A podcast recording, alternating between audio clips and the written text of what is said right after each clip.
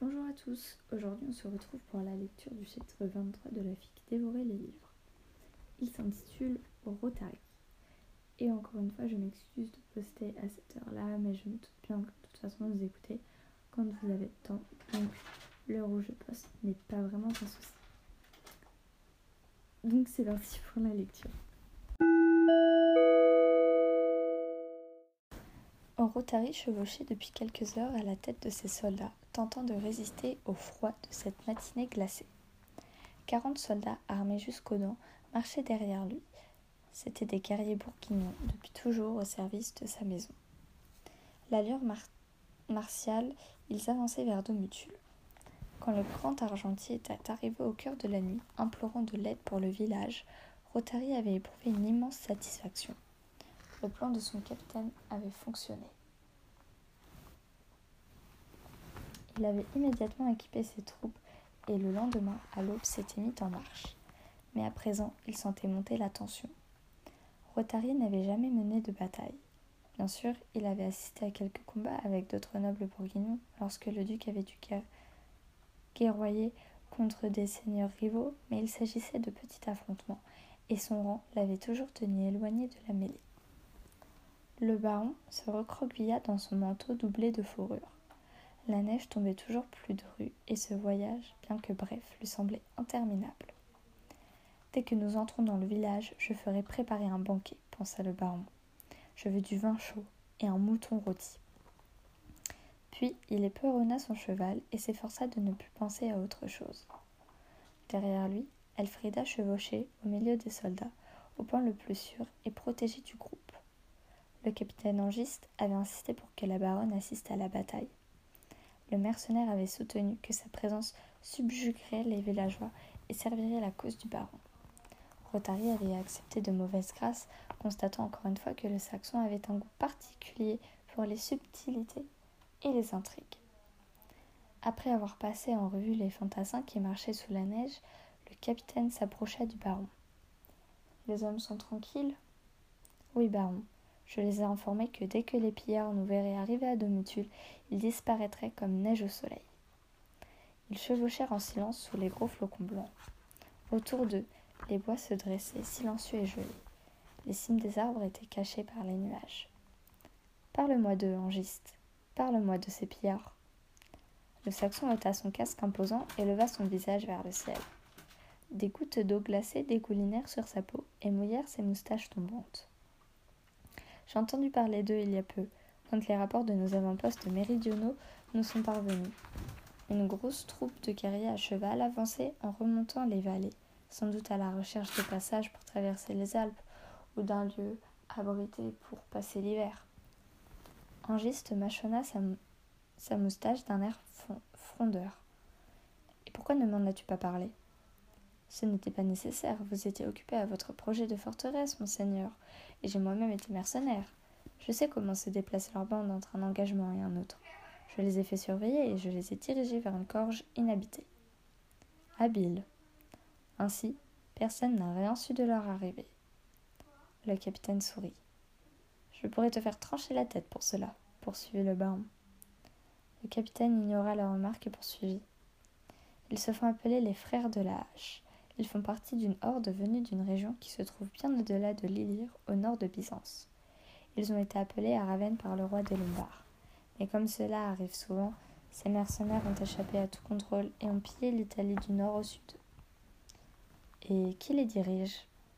Deux frères, Ariud et Orpam, qui se comportent comme deux rois selon l'usage chez les Goths. Combien de guerriers représentent-ils? Ils sont plus de cent cinquante dans la vallée, monseigneur mais il pourrait y en avoir dix fois plus derrière eux sur les traces de ce premier groupe. Et que peux-tu me dire de ces derniers Qui n'arriveront probablement jamais? L'hiver est à nos portes, et seul un fou s'aventurerait par ce temps sur des montagnes qu'il ne connaît pas. Et s'ils étaient fous? Dans ce cas, ils n'auraient pas survécu à leur pillage. Rotary observa le mercenaire à la dérobée. Angiste chevauchait en scrutant la route et les bois d'un regard méfiant, comme un loup aux aguets. Désormais tout est prêt. Vous n'avez qu'à monter jusqu'à Domutul et vous aurez conquis le village et le cœur de ses habitants. Laissez seulement au Magyar un butin et des provisions pour passer le col avant que la neige ne bloque le passage. Et toi, capitaine, que gagneras-tu de tout cela?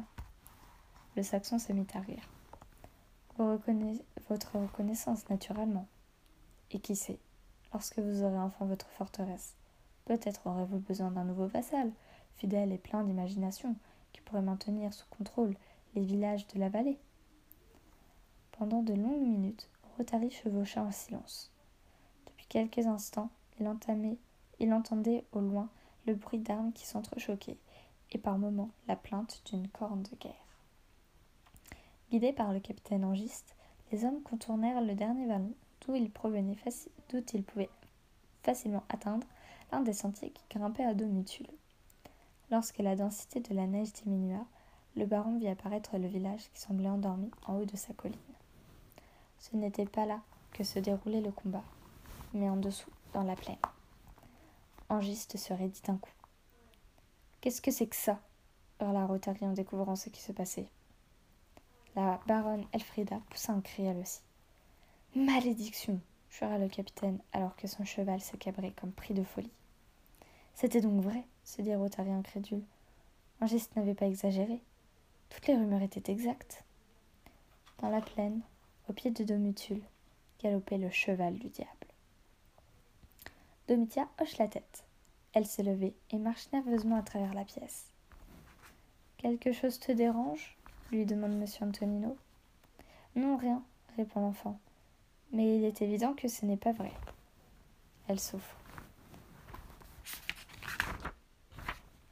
Elle a comparé les hommes du baron.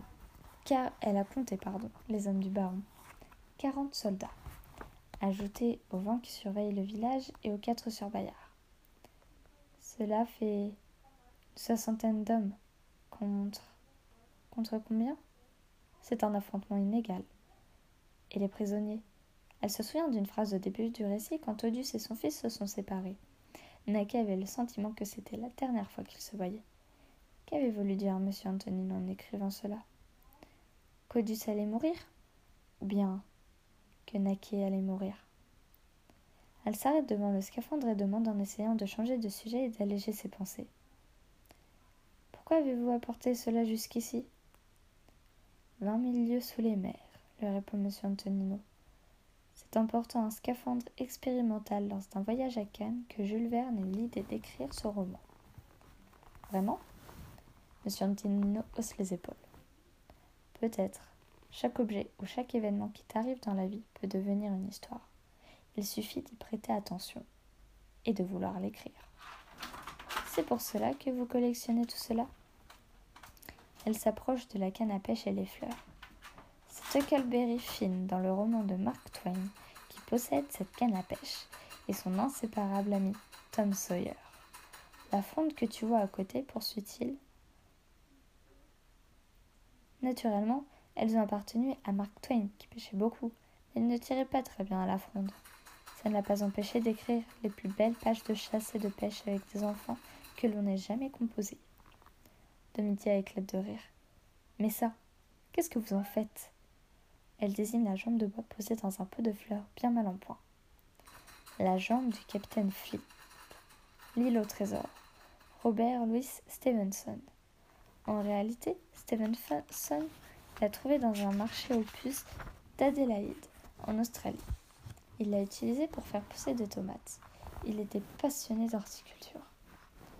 Et je parie que les plantes qui se trouvent à côté, le pot était le sien, et pas les fleurs. Je les ai semées, mais je n'ai pas obtenu grand-chose. Le climat de nos montagnes n'a rien à voir avec celui d'Adélaïde, plaisante monsieur Antonino. Vous ne m'avez pas encore répondu. À quel propos? Pourquoi gardez-vous tous ces objets? Parce que j'ai toujours eu le sentiment que ces écrivains avaient parlé d'événements qui leur étaient réellement arrivés qu'ils avaient imaginé à partir de choses qui les entouraient. Et je me les suis donc appropriées quand je l'ai pu pour en comprendre le secret, s'il existe un secret. Et Bayard demande soudain de métier en regardant fixement le vieux garde-chasse. Quoi donc? Le métier ne sait pas comment formuler sa question, qui n'est d'ailleurs pas très claire dans sa tête. Elle voudrait savoir quels objets et événements ont inspiré M. Antonino pour inventer cette histoire de Bayard. Mais finalement, elle demande Comment continue-t-elle cette bataille? Et voilà, c'est la fin de ce quatrième de oh, pardon de ce 23e chapitre. Il était relativement court et le prochain qui arrivera demain l'est encore plus. J'espère en attendant que, que ça vous intéresse toujours autant. Et puis petit à petit on se rapproche de la fin et on se quittera donc bientôt. J'espère que vous n'êtes pas trop triste. En attendant on se retrouve demain pour un nouvel épisode qui sera posté bien plus tôt, je l'espère.